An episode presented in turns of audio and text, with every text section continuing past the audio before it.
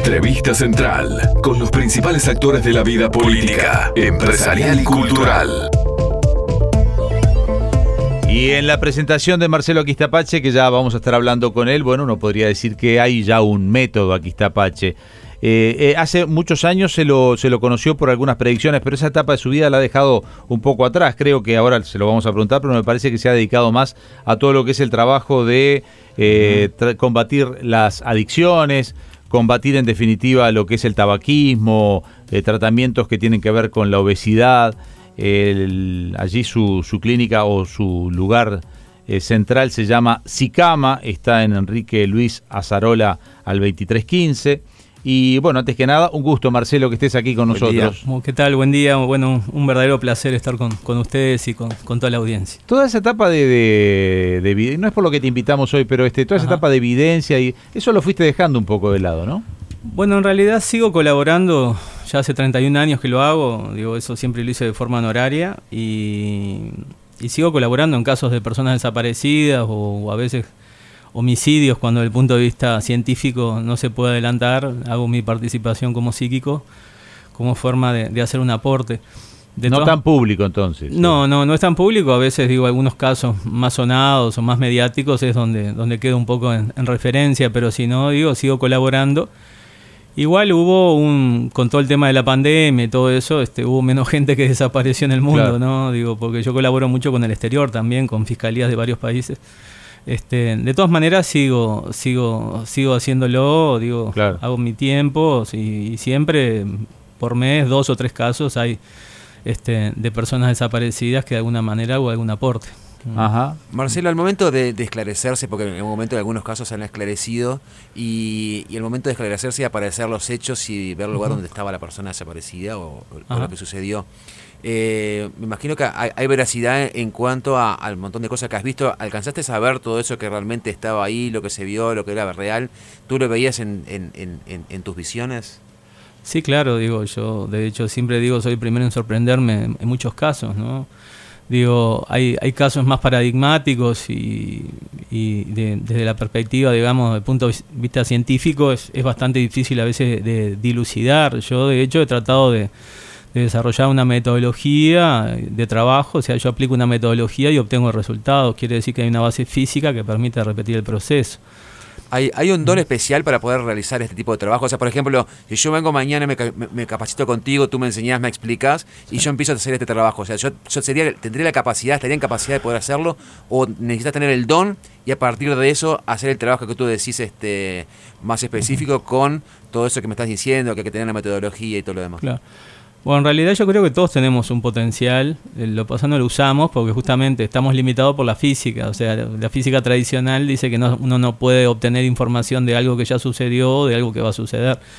Este, pero de todas maneras yo creo que todos este, con un entrenamiento podríamos llegar a, mejorar la capacidad que, de por sí tenemos, ¿no? Este, es como hay, hay personas que se destacan en determinadas cosas, digo, yo como que me, me especialicé un poco esto y de hecho el, cerebro, el subconsciente, que es el cerebro primitivo, este, se puede desarrollar una vez que empezás a generar una serie de, metodologías y es como un Esas famosas áreas del cerebro todavía no desarrolladas, dices tú. O sea, esas áreas que tanta gente dice que solamente hemos explorado el 20% del cerebro y hay un 80% por explorar todavía. Bueno, en realidad yo creo que es un cerebro que se ha ido no explorando, sino que se ha ido apagando, este, porque el cerebro inteligente, que es un procesador de información, ha tomado el control sobre nosotros. Por decir de alguna manera, nuestros ancestros, digamos, se anticipaban a los acontecimientos este, porque era la forma de sobrevivir que tenían. Digo, o sea, ellos subían una montaña porque venía una inundación, o sea, o, se guarecían porque iba a llover al desarrollar en nuestra inteligencia pudimos, pudimos modificar el medio ambiente y eso nos dio tranquilidad. O sea, si llovía tenías techo, si venía un animal tenías una lanza, digo. Entonces, básicamente lo que hemos dejado de hacer es un potencial que todos tenemos y no lo usamos, que es el subconsciente, que hoy en día lo usamos como un reservorio de información, cuando en realidad es nuestro verdadero cerebro son como dos tecnologías diferentes. O sea, el cerebro inteligente tiene solo 3 millones de años, digamos que es un procesador cuántico, por llamarlo de alguna manera, mientras que el subconsciente, o nuestro cerebro primitivo, es un, es un cerebro que tiene cientos de millones de años y utiliza un idioma binario. Por alguna extraña razón, ambas tecnologías funcionan este, y el cerebro inteligente de alguna manera ha tomado el control sobre el subconsciente porque nuestro cerebro funciona eléctricamente y la electricidad se genera por procesos químicos. El cerebro inteligente aprendió a administrar la adrenalina, que en un principio lo, lo, traía de forma natural. Este, hoy en día se nutre de los productos adictivos, del cigarro, del alcohol, de claro, a eso te queríamos llevar. De las vidas colas. ¿cómo, cómo, cómo está el tema de... SICAMA es el Centro de Investigación y Control de Adicciones. Ese es el, el instituto donde mucha gente va porque no puede dejar el cigarro, no puede dejar de repente la marihuana u otras drogas, o incluso tiene como adicción la comida también, porque es gente que eh, realmente intenta 18.500 veces una dieta. ¿Cómo trabajan ustedes? Porque este sé que el, método de, del cigarro eh, incluso es este es una terapia relativamente corta porque pasan allí, tengo algún amigo que lo ha hecho, y que pasan por temas de sensaciones, olores, como una especie de, de, autosugestión, no sé, me lo dirás vos, de, convencerse que lo tiene que dejar.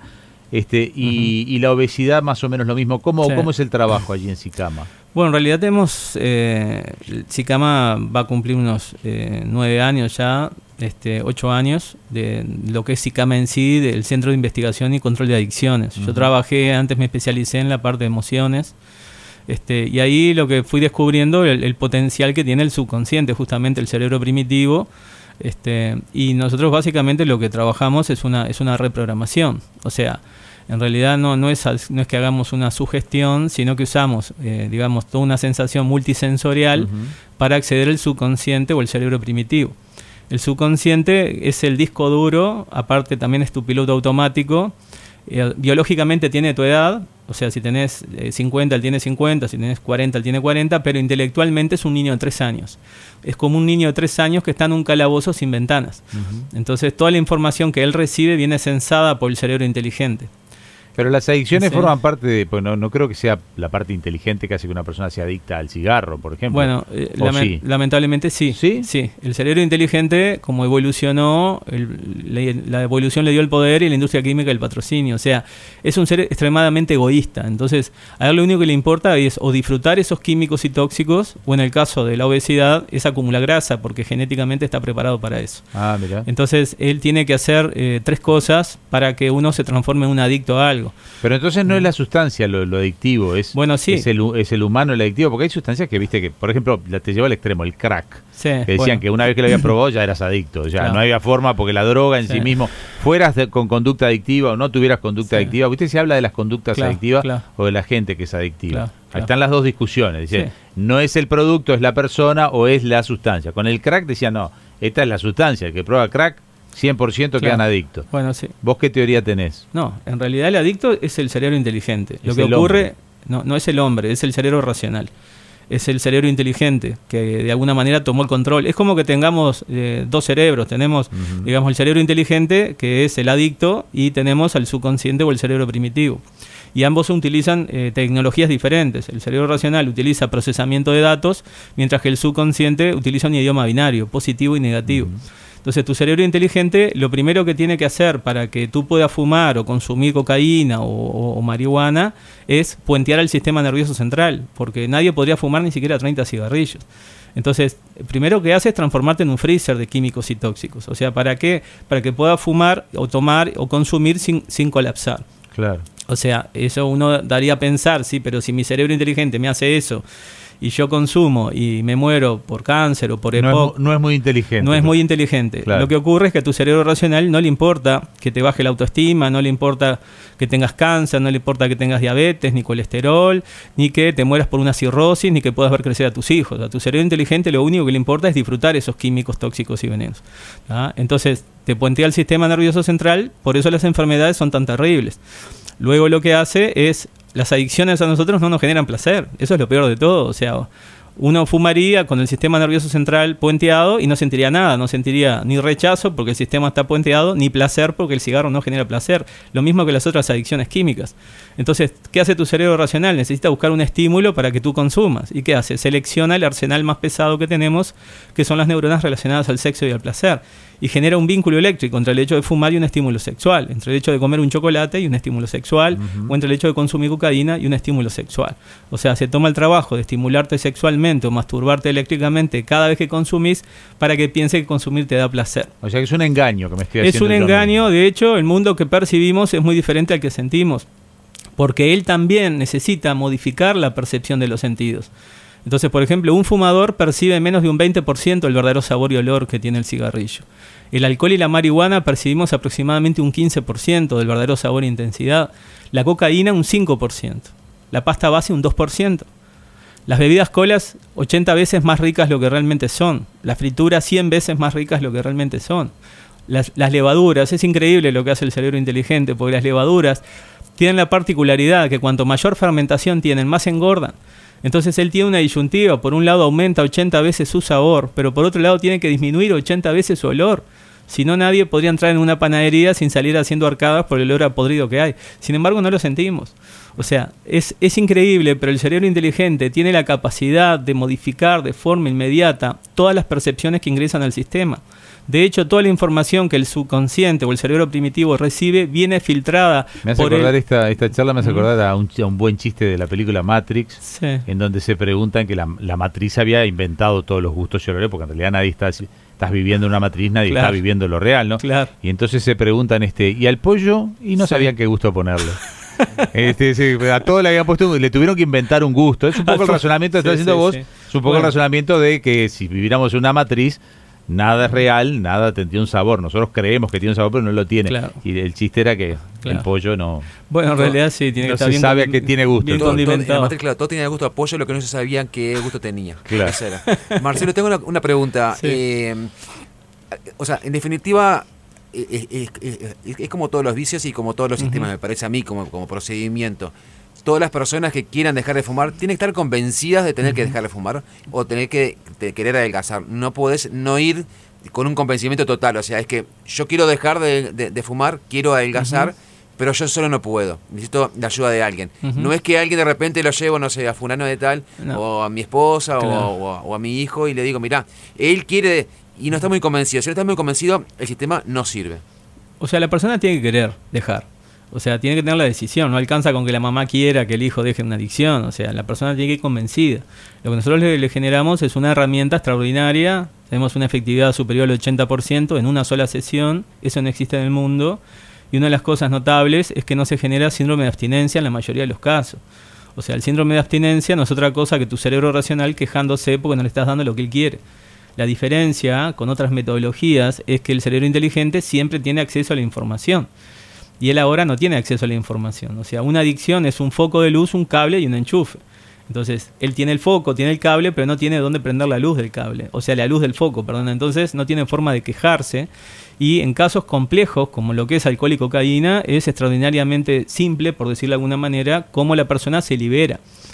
Lo que tiene que tener en claro la persona que una vez, y aunque les haya parecido fácil la forma en que dejaron de consumir, nunca más puede volver a tocar el producto adictivo, porque su cerebro inteligente va a seguir siendo adicto toda la vida. Claro, si pero le en das el, la tema, información, el tema del cigarro lo tengo más claro, pero el tema de las comidas, la comida ¿qué pasa? Si no, no te dejas las harinas de por vida, por ejemplo. Bueno, lo que te genera esto es una neutralidad. O sea, tú ves una pizza es comer una baldosa, ¿entendés? Una bolsa de bizcocho, una bolsa de, de piedras calentitas. Y si lo lees, tiene olor a podrido. O sea, eso en realidad es el verdadero sabor del, del bizcocho sin, los, modi- sin las modificaciones que el cerebro racional generaba. O sea, Pero no Eh, es que bajan, la- o sea, eso es lo que te quería preguntar. Sí. No es que bajan, no es que se acostumbran a comer menos de todo, sino que hay comidas que ya no comen. Claro, hay comidas que no comen porque no las desean. Eso, eso es lo simple, la- lo simple de la metodología. O sea, no, no- no estás deseando algo que antes te morías por comer.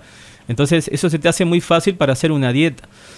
Entonces, básicamente es como que reacondicionarte, es como que reseteas la información y empezás, tenés la posibilidad de empezar a comer de nuevo. Aunque la familia siga cocinando. Perfectamente, uno puede seguir cocinando para unas personas, uno y se cocinan otras Digo, cosas. porque me- está claro que una adicción, ta, dejar el cigarro, la cocaína, la marihuana, es un tema. Claro. Estás dejando un producto Sí. único en donde en la casa generalmente no se cocina, salvo Por que sea supuesto. una casa de, de narcotraficante. Ahora, este, si, si vos se me decís- cocina en la casa de si, los si en mi familia uno, eh, sí, sí, si en mi familia uno decidiera hacer la dieta y dejar de comer harinas, Sí, perfectamente lo puedes hacer. Es como que fueras un celíaco.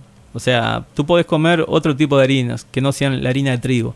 O sea, si uno deja de comer la harina de trigo... ¿Y qué comidas, por ejemplo, quedan después de, hacer el método? Cientos. ¿Carne se puede comer? Podés comer carnes, podés comer ensaladas, podés comer verduras, podés comer arroz. ¿Pero y no influye también las cantidades ahí o, por te, supuesto, acostumbras a moderar las cantidades? Lo, que ocurre es, lo siguiente, o sea, las adicciones complejas como alcohol, cocaína, eh, marihuana o, fumar... Ah, esas las dejas totalmente. Claro, pero es una sesión, es una sesión, una sola sesión, porque tú no necesitas ni fumar, ni tomar, ni consumir para, para vivir.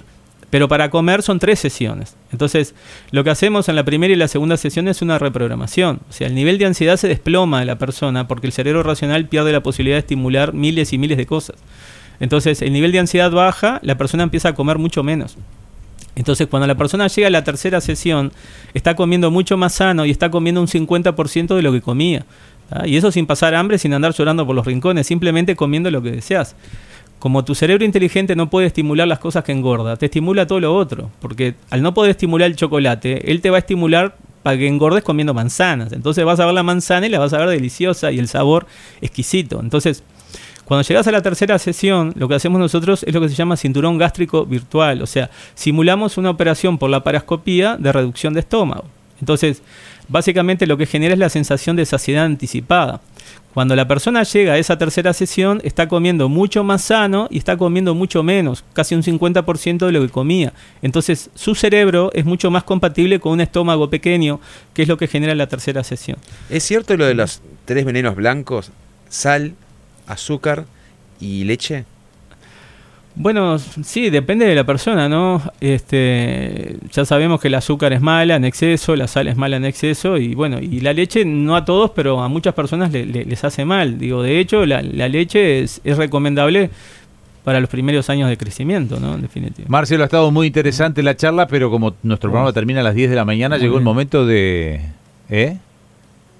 De cerrar. Ah, nos quedó pendiente eh, lo más nuevo tuyo, sí. que vi que era este lo de escrito en el agua. Sí, eso, ¿Qué, están haciendo con eso? Eso realmente es, es, extraordinario los resultados que estamos teniendo. Nosotros había muchas personas que no podíamos atender porque tenían esquizofrenia, bipolaridad o ataque de epilepsia o por edad. Y hace unos años me enteré de una empresa eh, sueca eh, que desarrollaron, trabajan con el agro y lo que hacen básicamente programan el agua. O sea, transfiere la información al agua, con que una gota del agua toque la planta, eh, le transfiere la información de lo que la planta tiene que hacer. El agua tiene una capacidad de memoria extraordinaria. Yo me preguntaba, la metodología que desarrollé es por transferencia de información, yo a la persona no la toco, el 70% del cuerpo es agua, el 85% del cerebro es agua, ¿por qué no probar transferir esa información al agua? Se me, me costó encontrar un ingeniero que me siguiera el rollo y desarrollamos un dispositivo que básicamente es un disco duro lo que hicimos fue sustituir la base metálica de un disco por una botella cerrada de origen. Este, básicamente el disco duro lo que hace es generar un campo electromagnético, va variando las frecuencias, 250 pulsaciones por segundo. Una vez que desarrollamos el dispositivo, lo que hice fue transferir la sesión de fumar, por ejemplo, al agua y le dimos esa agua programada a personas que querían dejar de fumar. Y increíblemente dejaron de fumar. Luego lo hicimos con alcohol, con cocaína y también dejaron el alcohol y la cocaína, tomando el agua. A partir de ahí desarrollamos una, una máquina que nos, nos, permite transferir la información desde el punto de vista lumínico y desde el punto de vista auditivo. Eso va sobre una base eh, de, de, frecuencias y va sobre una base vibratoria.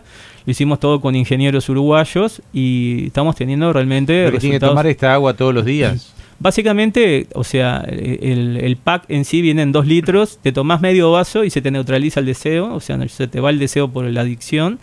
Y luego, al ser transferible la información, medio vaso lo disolves en 6 litros de agua o sea que un pack te dura dos meses aproximadamente para bajar el nivel de ansiedad asociado a la adicción. Acá preguntan si usted, si usted también trata problemas de ansiedad. Bueno, justamente sí, tenemos una sesión que hicimos los últimos meses, que es, eh, es la acumulación de la experiencia de los últimos años todo lo que es ansiedad, mal humor, estrés y emociones. El chiste ahí era, acá pregunta si usted trata los problemas de ansiedad y que le conteste ya, ya, ya, ya, ya. sí, sí, sí, sí. Este, sí, sí. Bueno, hasta acá llegamos. Un gustazo, Marcelo. Este, estamos ya cerrando el programa, son las 9 y 57. Eh, ya nos despedimos. Está la, está la página web Sicama, todo con C, sicama.com.uy. Ahí le pueden encontrar. O dejo un celular también, 098 66 9737 098 66 9737 cualquier cosa, eh, nosotros tenemos los números por acá.